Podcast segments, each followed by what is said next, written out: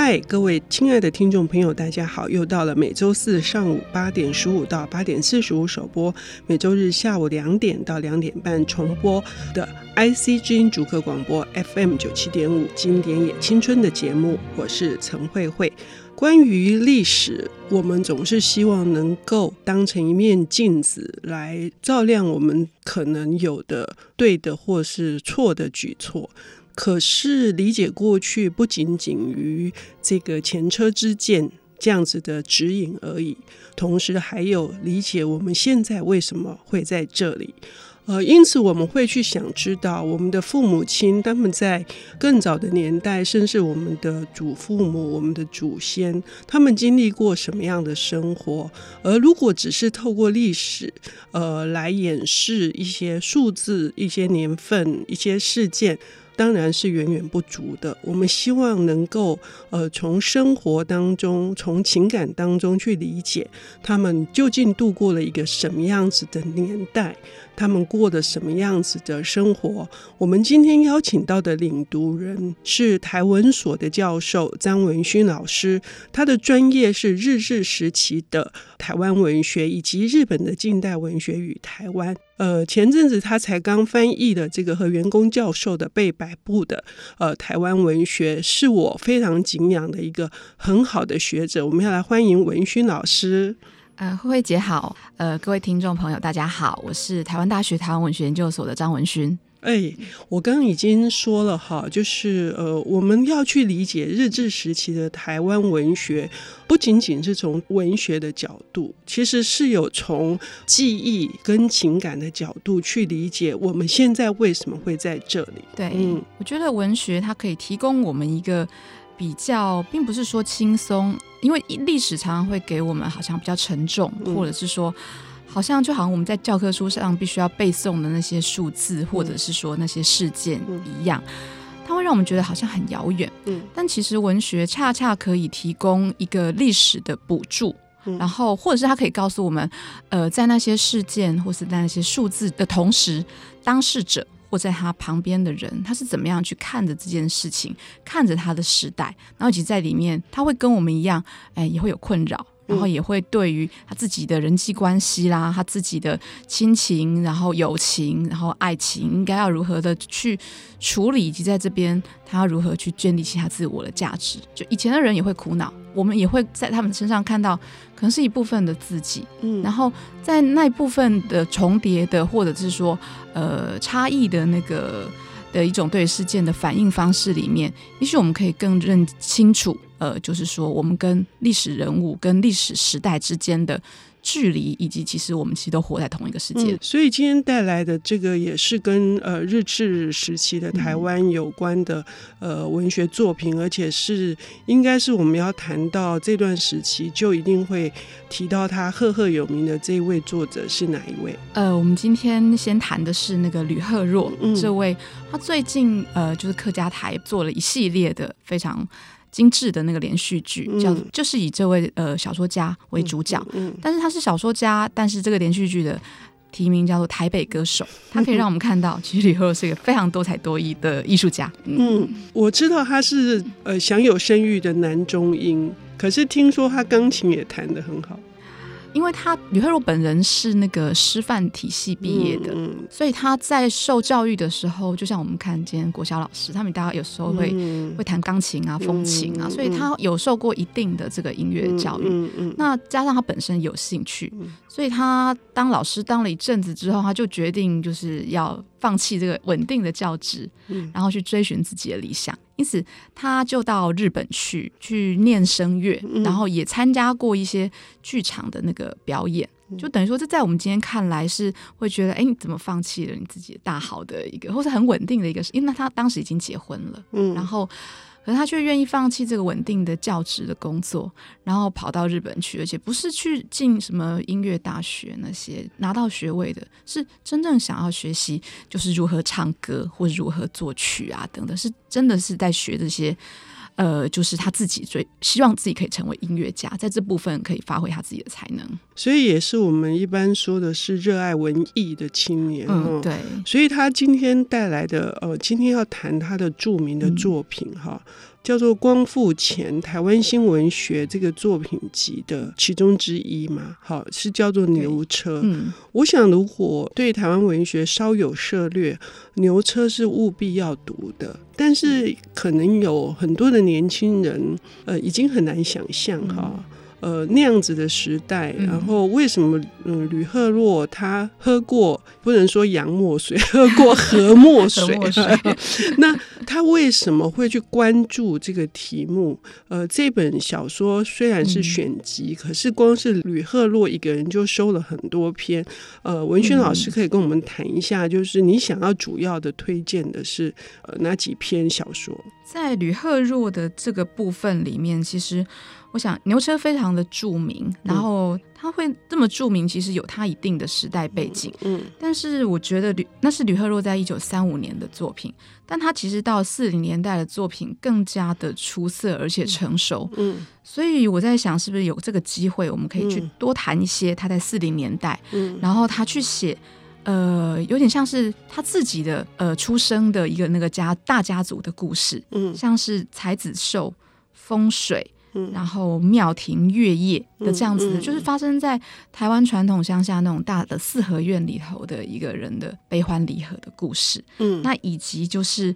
他的算是他的长篇，叫做《青丘》这一篇作品。好，那呃，虽然我们等一下要有时间来谈哦，因为算是很多篇章，我们还是请文轩老师简单的说一下这个牛车是一个怎样的故事，它具有的代表性呃的原因是什么？呃，牛车它其实可能不只是我们台湾的读者，像是中国大陆的读者，嗯、他们在认识台湾文学的时候，应该可能最早会听到的就是牛车跟杨奎的《送抱负》嗯。那这两篇作品是在几乎就是在同时代，就是一九三零年代的时候，嗯、因为他们都是用日文写的嘛。嗯，然后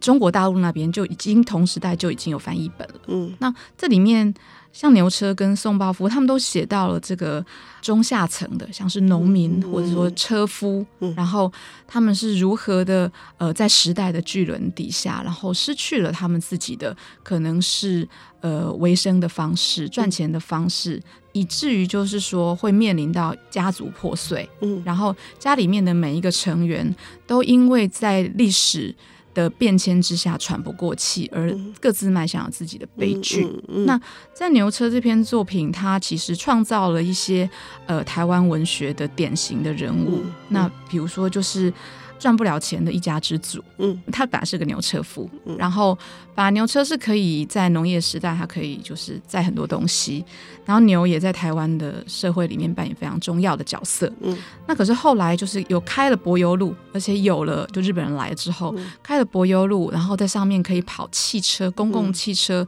载货的汽车，还有脚踏车，嗯，这使得牛车无用武之地了。但是这个主角他除了牛车当牛车夫之外，他没有其他的办法，他没有，他也想种田，但是也没有钱去去当佃农。我们就看到说，当他找不到那个呃维生之道的时候，他就想到就是只有让自己的太太去当妓女。嗯。那所以说，这里面他去表达一个台湾的家庭或台湾的底层人民的痛苦的方式，成为了某种经典。就是孩子小孩子吃不饱，然后太太被卖去当那个妓女，而先生则是就是会被后来会被警察抓起来。嗯。嗯这个同时也反映了，就是整个机械文明现代化之后，嗯、呃，很多行业因此而没落消失。这个不是只有在一九三零年代如此，也不是只有在台湾如此，世界各国都是一样。就是经过工业革命之后，所有一切都转变了。嗯、那怎么办呢？我们能够不随着这个时代的进步而有一些变通吗？嗯、可是穷人他有能力变通吗？嗯、所以吕赫若。抛出了一个问题，就是你手无寸铁的时候，你如何？你就是没田可耕呢，没、嗯、没路可走。可是不仅止于此，刚刚文轩老师说了，呃，吕赫若还有更成熟的作品啊、等一下会为我们做详细的介绍。嗯、我们休息一下，好。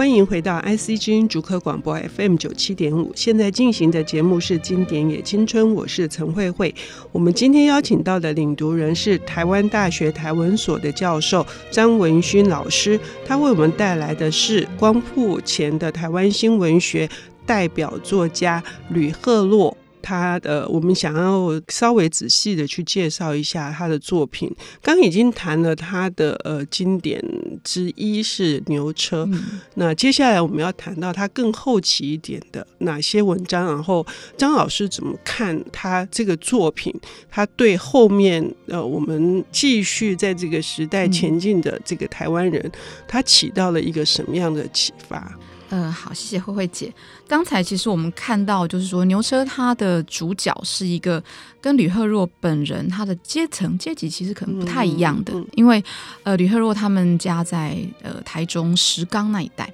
然后也算是个地主。嗯，那所以说牛车里面的这可能是他可能会认识这样子的人，就是被在工业化或现代化底下，然后走投无路的这样子的人。嗯、可是那可能不在他的实际的生活圈内。所以，作为他早期的最初期的一个那个作品，这篇作品其实是在日本发表的。嗯，那他等于说是跟读者提出了一个说，我们现在台湾有这样子的一个问题，有这样子的一群人，那他们很辛苦。那可是我们可以发现说，吕赫若的这个笔调其实是有一点冷的。嗯，就是。对，他们很痛苦，可是我好像不知道该怎么去救他，因为在那个他的笔调里面，我们可以发现他对于牛车的主角不太有同情。嗯，那可是到了这个四零年代之后，嗯，他开始去写是他自己周围的跟他同样的阶级的人的时候，嗯，我们就会看到那个笔调多了一些温度。嗯，那温度可能也是冷的，但是里面会多了一些。带着对于自己人的那种不舍，然后批判中又带有着哀怜的一种那种就是呃温度。那我觉得这使得他后期的作品更加的复杂，嗯、然后但是也更有可读性。嗯嗯，比如说是那个才子寿那一篇，嗯、对，嗯，比如说像才子寿跟风水这两篇，嗯嗯嗯、我们可能一起谈好了。好嗯，嗯，那才子寿或是风水。这其实都是台湾人、台湾传统社会里面，嗯、呃，所追逐的，去定义一个人幸不幸福的价值，嗯、就是成，成功，对，才子多才多子多寿，然后要福禄双全啊等等。嗯、那风水就是为了，就是你自己把你自己的祖先让他们葬在哪里，然后或者你自己的家里地理方位啊等等的，它是为了让你这个家族有更好的一个发展。就是，呃，让你的小孩好像孩子下一代好像可以就是有比较好的发展啊，然后你这整个家运兴隆啊等等，嗯、就是台湾传统社会他在追求个人的幸福的时候的方法手段，然后以及他的那个就是优先的价值观。嗯，嗯那呃，吕赫若这两篇作品都发生在那个就是台湾传统的这种四合院里头。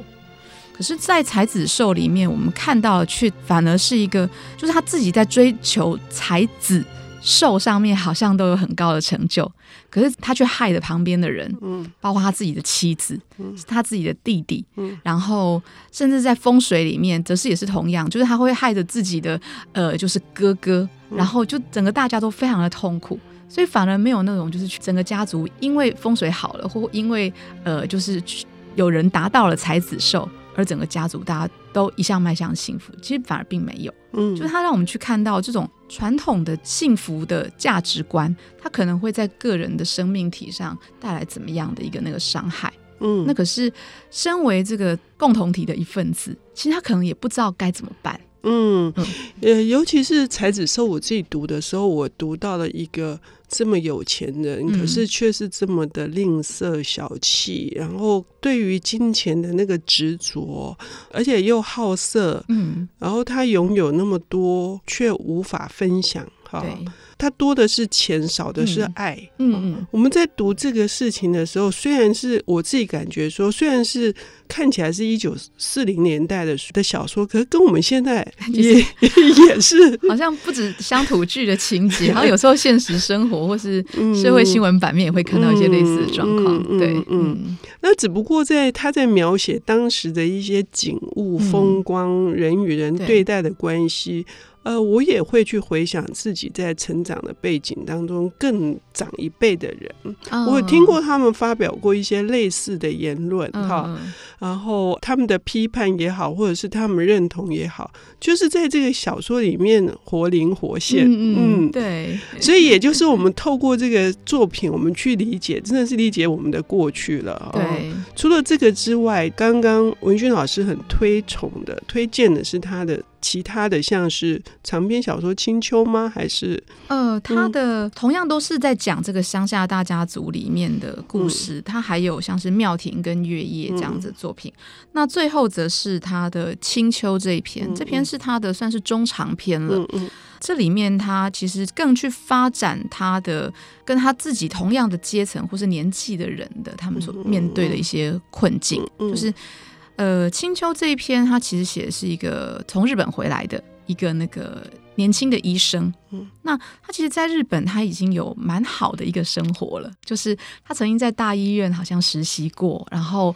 而且也谈个恋爱。那可是因为家里的人一直希望他可以赶快回来开个诊所，赶快结婚。那他本人并没有想太多，就觉得哎，反正这是家里的人要要求我这样做，所以就回来。他一下子从东京回到了台湾的乡下。那这后来他就发现，就是有一些很奇怪的事情会一直发生，像是他本来要开诊所，可是却一直没有办法开成。然后在那个过程之中，他就整个被绑在了那块土地上，在绑在那块那个家里的那种感觉。那他发现说，他要如果要开成这个诊所的话，其实他会带给另外一些人痛苦。他本来觉得自己是救人济世的一个医生，可以帮助很多。呃，就是可能贫困的人解决他们身体上面的那个的那个痛苦。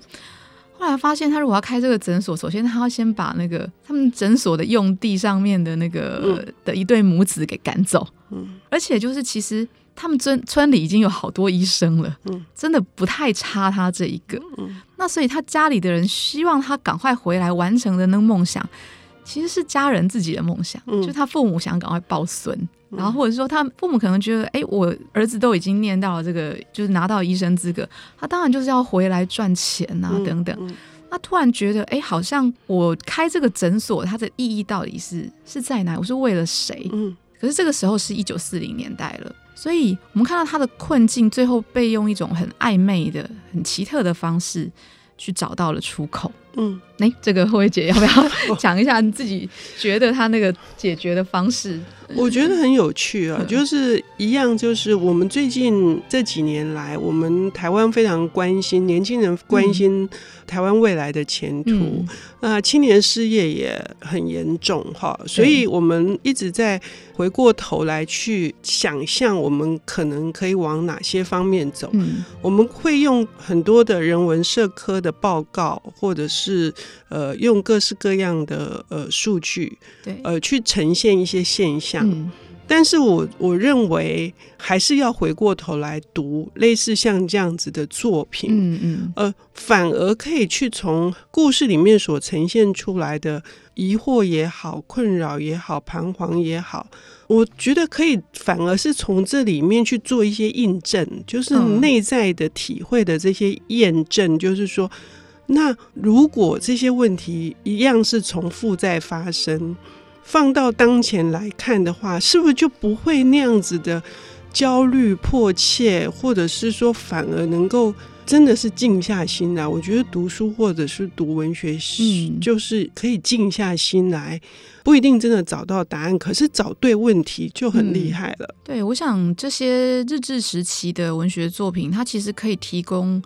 比如说，如果您刚刚讲的这个年轻人的出路问题的时候，它其实可以让我们更加清楚的去看到，说台湾这块土地它的限制跟它的潜在条件可能是在哪里。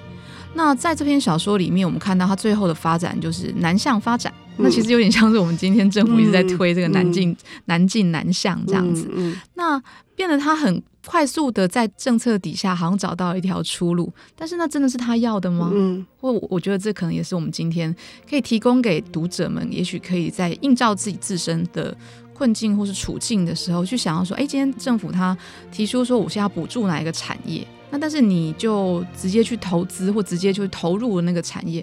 而没有去思考说，哎，那这个产业跟到底跟你自己的能力、跟你自己的兴趣有没有，是不是适合的？我觉得这可能还可以在去让你去思考你自己的未来的时候，嗯、也许它可以更让我们去看，哎，其实以前的人他就面对过这样子的、嗯。而且何况是呃日本统治之下更多的限制，嗯、那我们当前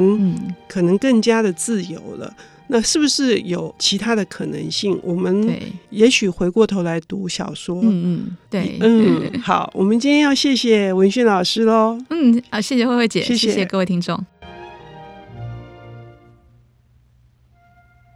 本节目由 IC 之音与瑞木读墨电子书联合制播，经典也青春与您分享跨越时空的智慧饗宴。